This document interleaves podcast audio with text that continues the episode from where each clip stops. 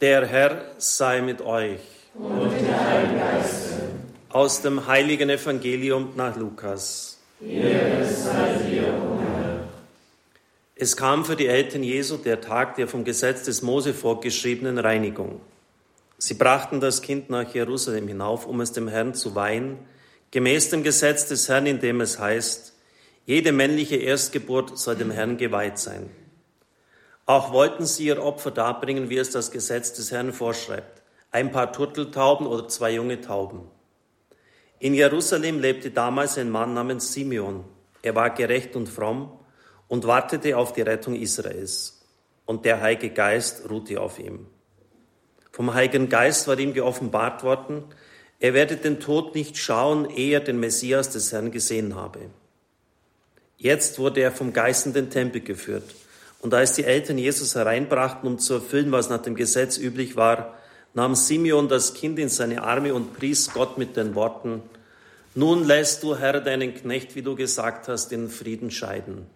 Denn meine Augen haben das Heil gesehen, das du vor allen Völkern bereitet hast. Ein Licht, das die Heiden erleuchtet und Herrlichkeit für dein Volk Israel. Evangelium unseres Herrn Jesus Christus. Lob sei dir, Christus.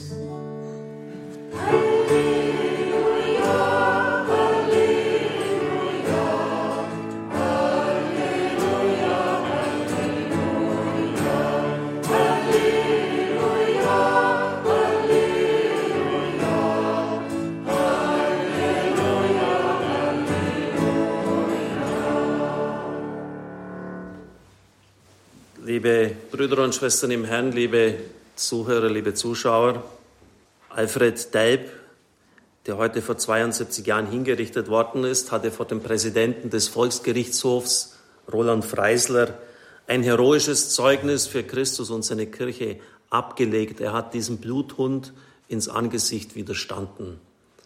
Er hat sich nicht brechen lassen, trotz unglaublicher Folter und Qualen, die ihm zugefügt worden sind. Mit gefesselten Händen hat er, wie ich eingangs schon sagte, die Worte auf ein paar Seiten auf ein Papier gekritzelt. Brot ist wichtig, Freiheit ist wichtiger, am wichtigsten ist die unverratene Anbetung. Delp hat einen langen geistlichen Weg zurückgelegt und ich werde ihn heute ein bisschen darlegen, bis er zu dieser Einsicht gekommen ist. Brot ist wichtig. Brot steht für die Grundbedürfnisse des Menschen, für Nahrung, Kleidung und Wohnung. Unser tägliches Brot gib uns heute. Und dass Menschen in diesem Sinn, in diesem umfassenden Sinn das Brot haben, kann und muss Auftrag der Kirche sein. Die Verpflichtung vom Evangelium ist dazu gegeben. Die Endgerichtsrede des Herrn ist ja sehr deutlich. Ich war nackt, ich war hungrig, ich war durstig, ich war fremd, ich war obdachlos, ich war im Gefängnis. Menschen in Not dürfen wir als Christen nicht allein lassen.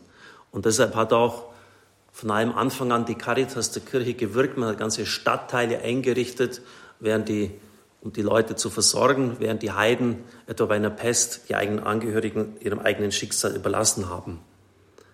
Alfred Delp schreibt dazu, es wird kein Mensch an die Botschaft vom Heil und vom Heiland glauben, solange wir uns nicht blutig geschunden haben im Dienst des physisch, psychisch, sozial, wirtschaftlich, sittlich oder sonst irgendwie kranken Menschen blutig geschunden haben. Also er hat hier Einsatz verlangt, der an die Substanz geht. Und genau das erwartet auch der Papst im Vorwort zum Dukat, also wo es um die Umsetzung der christlichen soziale Lehre geht, schreibt er, so wie es im Moment in der Welt zugeht, kann es nicht bleiben. Wenn ein Christ in dieser Zeit an der Not der Ärmsten, der Armen vorbeischaut, dann ist er kein Christ. Diese Wirtschaft tötet, habe ich in meinem Lehrschreiben Evangelii Gaudium gesagt. Denn es gibt sie heute noch, jene Wirtschaft der Ausschließung und der Disparität der Einkommen. Es gibt Länder, in denen 40 oder 50 Prozent der Jugendlichen ohne Arbeit sind. In vielen Gesellschaften werden alte Menschen aussortiert, weil sie scheinbar keinen Wert mehr haben und nicht mehr produktiv sind. Ganze Landstriche werden entvölkert, weil die Armen der Erde in den Slums der Metropolen fliehen, in der Hoffnung, dort etwas zum Überleben zu finden. Die Produktionslogik einer globalisierten Wirtschaft hat die bescheidenen ökonomischen und landwirtschaftlichen Strukturen ihrer Heimatregionen vernichtet. Etwa ein Prozent der Weltbevölkerung besitzt mittlerweile 40 Prozent des gesamten Weltvermögens. Und 10 Prozent der Weltbevölkerung besitzen 85 Prozent.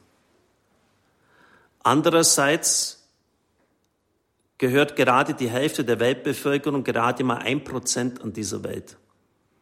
1,4 Milliarden Menschen leben von weniger als einem Euro täglich.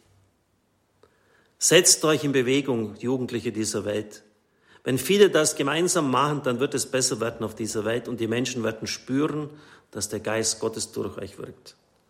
Vielleicht seid ihr dann wie Fackeln, die diesen Menschen den Weg zu Gott heller machen. Es hat mir erstmal jemand geschrieben, der Franziskus sei der falsche Prophet der Apokalypse, der würde immer nur vom Sozialen des Christlichen sprechen. Es ging ihm viel zu wenig um Gebet, Liturgie. Dann habe ich das zurückgeschrieben. Wenn Sie sich satt vom Frühstück erheben und es Ihnen gut geht, dann sollten Sie bitte schon nicht vergessen, dass eine Milliarde, 400 Millionen Leute genau das nicht haben, was Sie haben. Und dann wären Sie, wenn Sie in dieser Lage wären, auch schon mal froh, wenn der Papst für Sie die Stimme erheben würde. Gegen die Globalisierung der Gleichgültigkeit, wie er es immer formuliert. Beim Empfang, beim Neujahrsempfang der CSU in Fischen, das ist hier bei uns in Bayern die staatstragende Partei, war der Entwicklungsminister da. Er war schon zweimal im Balderschwang zu Gast, Dr. Gerd Müller. Und seit ich die Begegnung mit ihm hatte, habe ich dieses Anliegen einer gerechten Weltwirtschaftsordnung in meinen bescheidenen Möglichkeiten auf meine persönliche Segensliste gesetzt. Und die haben da so diese Schrift herausgebracht, eine Welt ohne Hunger ist möglich. Das ist möglich. Ich kann verstehen, wenn wir uns über die Terroropfer aufregen, aber wer regt sich darüber auf, dass alle fünf Sekunden ein Kind auf dieser Welt verhungert? Und das müsste nicht so sein. Er hat von entsetzlichen Produktionsbedingungen in Bangladesch gesprochen. Die Leute bekommen für eine Markenware, die bei uns für 100 Euro verkauft wird, 5 Euro in ihrem Entwicklungs-, in ihrem Land. Wenn sie nur ein bisschen mehr bekämen, könnten alle satt werden. Sie müssen 16 Stunden arbeiten, Samstag inklusive. Das muss man doch ändern können. Und das würden wir nicht einmal groß spüren oder müssen da zusätzlich mehr bezahlen. Aber das muss doch einfach möglich sein. Und deshalb ist es mir ein Anliegen, diesem Mann eine Stimme in unserem Radio zu geben. Dass er einfach mal darlegt, was muss denn da geändert werden? Ich bin kein Experte, ich weiß das nicht, aber er wird es wissen. Wo muss denn da die Stellschrauben richtig gestellt werden, dass sich mal das gefälligst bitte ändert auf dieser Welt? Die Globalisierung der Gleichgültigkeit. Also wenn Alfred Delp schreibt, wir müssen uns schinden, blutig schinden im Dienst an den Menschen, dann sehen Sie, wie hoch er das einsetzt, wie viel ihm das wert ist. Also nicht einfach nur so, ja, Brot, das ist halt so, so die, die Grundbedürfnisse der Menschen, die, die sind nicht wichtig. Das ist wichtig. Das ist sehr wichtig für die Glaubwürdigkeit einer Kirche. Aber schon Christus sagt in der Bergpredigt, wissend, dass der Mensch Nahrung, Kleidung und Wohnung braucht, um all das geht es letztlich auch den Heiden. Bei euch erwarte ich schon ein bisschen mehr. Euch muss es zuerst um das Reich, das Reich Gottes und seine Gerechtigkeit gehen. Alles andere wird euch dazugegeben werden. Das heißt, das unaufhörliche Trachten und Begehren nach Lebenssicherung, die Sorge des Menschen kann nicht alles sein. Aber auch bei den Christen geht fast das ganze Denken nur dahin. Der Herr erwartet, dass uns die Ausbreitung seines Reiches, die Anliegen Gottes wichtiger sind. Darauf aufbauend hat Deib dann eine zweite Priorität gesetzt, über dem Brot die Freiheit. Wie sehr ist um die Freiheit der Völker gekämpft worden. Denken Sie an die Juden, die das kaum ertragen konnten, dass in Gottes eigenem Land die Römer herrschen. Es war erst vor einigen Jahren das Jubiläum der Varusschlacht die Völker Germaniens, die gegen die Römer aufgestanden sind, drei Legionen vernichtet haben. Denken Sie an den Freiheitskampf von Mahatma Gandhi in Indien. Wie wichtig ist die Freiheit für die Völker, dass sie nicht fremdbestimmt werden. Wie wichtig ist auch die Freiheit für uns, dass wir nicht in Umständen sind, die uns erdrücken, die uns die Luft wegnehmen. Und die Menschen sind heute sehr allergisch, wenn solche Situationen eintreten, wenn man ihnen die Luft zum Atmen wegnimmt. Mit gefesselten Händen hat Alfred Delp zur Freiheit Folgendes geschrieben. In diesen Wochen der Gebundenheit habe ich erkannt, dass die Menschen immer dann verloren sind und die Gesetze ihrer Umwelt, ihrer Verhältnisse, ihrer Vergewaltigungen verfallen, wenn sie nicht einer großen inneren Weite und Freiheit fähig sind. Also es geht dem, er, der gefesselt ist, gar nicht so sehr um diese äußere Freiheit, sondern um die innere. Wer nicht in einer Atmosphäre der Freiheit zu Hause ist, die unantastbar und unberührbar bleibt, allen äußeren Mächten und Zuständen zum Trotz, der ist verloren. Der ist aber auch kein wirklicher Mensch. Er ist nur noch Nummer, Statist, Karteikarte. Diese Freiheit wird der Mensch nur teilhaft, wenn er seine eigenen Grenzen überschreitet. Die Geburtsstunde der menschlichen Freiheit ist die Stunde der Begegnung mit Gott. Ob Gott nun einen Menschen aus sich herauszwingt, merken Sie sich diese Formulierung, herauszwingt, durch die Übermacht von Not und Leid, ob er ihn aus sich herauslockt durch die Bilder der Schönheit und Wahrheit, ob er ihn aus sich selbst herausquält, auch wieder eine interessante Formulierung, aus sich selbst herausquält, durch die unendliche Sehnsucht, durch den Hunger und Durst nach der Gerechtigkeit, das ist dir eigentlich egal wenn der Mensch nur gerufen wird und wenn er sich nur rufen lässt. Der Mensch muss sich selbst hinter sich lassen, wenn er eine Ahnung von sich selbst bekommen will. Das ist es, was uns so selten gelingt und so schwer fällt. Und was den Menschen heute so unsinnig erscheint, weil sie die unendlichen Gluten und die schimmernde Bläue und die grenzenlose Weite des göttlichen Wesens nicht mehr kennen, schöne Formulierungen, denen man sich überantworten muss. Man muss die Segel in den unendlichen Wind stellen, dann erst werden wir spüren, welcher Fahrt wir fähig sind. Also das waren so die Gedanken von Alfred Delp nur wenige Tage vor seinem Tod am Epiphaniefest, Dreikönigsfest 1945. Und dann schreibt er weiter, Adoro, das heißt, ich bete an, suscipe, nimm an, ein Gebet des heiligen Ignatius von Loyola, nimm hin, o oh Herr, meine Freiheit, nimm an mein Gedächtnis, meinen Verstand, meinen Willen, was ich habe und besitze, du hast es mir gegeben. Ich gebe es dir wieder zurück, dass du es längst nach deinem Willen. Nur deine Liebe und deine Gnade schenke mir, dann suche ich nichts weiter. Sollten Sie auswendig lernen. Ein Gotteslob, ein neuen Gotteslob ist es. Und bei der Kommunion am besten beten und um die Gnade bitten, das nicht nur mit den Lippen zu beten. Nimm hin, o oh Herr, meine ganze Freiheit. Nimm an mein Gedächtnis, meinen Verstand, alles, was ich habe, sollst du haben. Und schenke mir deine Liebe und deine Gnade, mehr braucht's nicht. Also das, das meint er mit Adoro, ich bete an und nimm hin. Das sind die Urworte der menschlichen Freiheit. Das gebeugte Knie und die hingehaltenen leeren Hände sind die Urgebärden des freien Menschen. Das allgemeine Schicksal, meine persönliche Lage, die Entscheidung der nächsten Tage, die Botschaft des heutigen Festes, alles sammelt sich in das eine. Mensch, lass dich los zu deinem Gott hin und du wirst dich selber wieder haben. Jetzt haben dich andere, sie quälen dich und erschrecken dich und jagen dich von einer Not in die andere. Das ist dann die Freiheit, die singt, uns kann kein Tod töten. Das ist dann das Leben, das da ausfährt in die grenzenlose Weite. Adoro und suscipe, ihr Urworte des Menschen, ihr geraden und steilen Wege zu Gott, ihr Tore in die Fülle, ihr Wege des Menschen zu sich. Eine unglaubliche poetische Kraft, oder? Die der Mann noch in, in diesen absolut dramatischen Lebensumständen äh, gehabt hat, das zu formulieren. Delp war keineswegs von Anfang an so. Von einem Jesuiten, der jetzt schon über 90 Jahre ist, der noch selber dann die Zeitzeugen gekannt hat, habe ich Folgendes erfahren. Delp war ein absolut intellektueller Mensch. Er hat Predigten geschrieben, auch für die Jesuitenzeitschrift Stimmen der Zeit gearbeitet, er hat Vorträge gehalten, er war wirklich ein werktätiger Mensch für das Reich Gottes, ein Intellektueller. Mit der Anbetung konnte er nichts anfangen. Und da war ein Kaplan, ich glaube, er hieß Werle, den er immer verspottet hat, weil der da nur vor Heixen rumsitzt.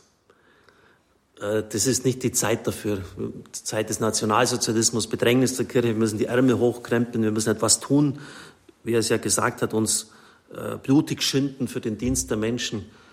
Es ist nicht die Zeit der Anbetung. Und dann haben ihn die Nazis geschnappt, weil er in diesem Kreisauer Kreis mit dabei war.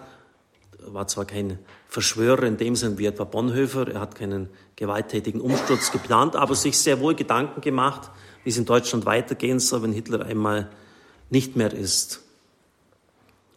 Und die Nazis haben ihn dann brutal geprügelt, fast halbtot in die Zelle wieder zurückgeschleift und haben gesagt, wir machen das immer wieder mit dir. Und das hat den Mann fast in den Wahnsinn getrieben. Und er hat dann erkannt, in dieser Extremsituation gibt es jetzt nur noch eines, entweder er wird wirklich verrückt oder er überlässt sich ganz Gott. Und das müssen wir als Hintergrund wissen, wenn er da diese Sätze formuliert, ob Gott dich aus dich selbst herausquält, ob Gott einen Menschen aus sich herauszwingt. Was glauben Sie, was der Intellektuelle für einen Bekehrungsweg zu gehen hatte, bis der kapiert hat, dass Gott seine gescheiten Schriften nicht braucht, aber seine gefalteten Hände, sein Gebet, seine Anbetung. Das müsste uns eigentlich auch nachdenklich machen, dass da der liebe Gott immer so viel Mühe aufwenden muss, bis wir zum Wesentlichen kommen. Über die Gottesmutter Maria schreibt er dann, als nämlich alles so schön begonnen hat mit den Verheißungen des Engels, aber dann der prüfende Blick von Josef, was ist denn hier los, wo kommt das Kind her?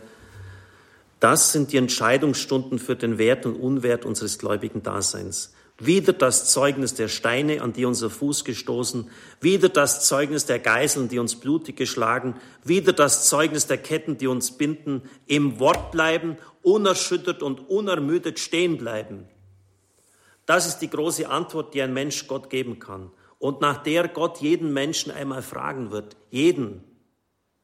Es wird keinem geschenkt, der wach und erwachsen vor Gott, dem Herrn, gelten soll. Hundertfältig stellt Gott heute diese Frage dass wir doch fähig sein, die Antwort zu geben. Die Tugend der Unermüdlichkeit ist sehr anstrengend, aber sie erst macht den Menschen Gottes fähig. Die Tugend der Unermüdlichkeit macht den Menschen Gott fähig und öffnet ihm auch die Augen für die eigentliche Wirklichkeit Gottes. Unerschüttert und unermüdet stehen bleiben, im Wort bleiben. Und genau das hat er ja vor Roland Freisler getan. Liebe Brüder und Schwestern im Herrn, diese Dreistufung der Prioritäten sollte uns nachdenklich machen. Das Brot, die innere Freiheit, aber dann noch, noch wichtiger, am entscheidendsten ist die Anbetung. Ich kann jetzt das nur noch andeuten, warum. Weil Gott im ersten Gebot formuliert so, ein eifersüchtiger Gott ist. Er erträgt keine anderen Götzen neben sich. Das heißt, wenn Sie anbeten, dann wird er sie ihre Götzen entäußern, als das sind Machtstreben, Profitgier, Versklavung an ihre Triebhaftigkeit.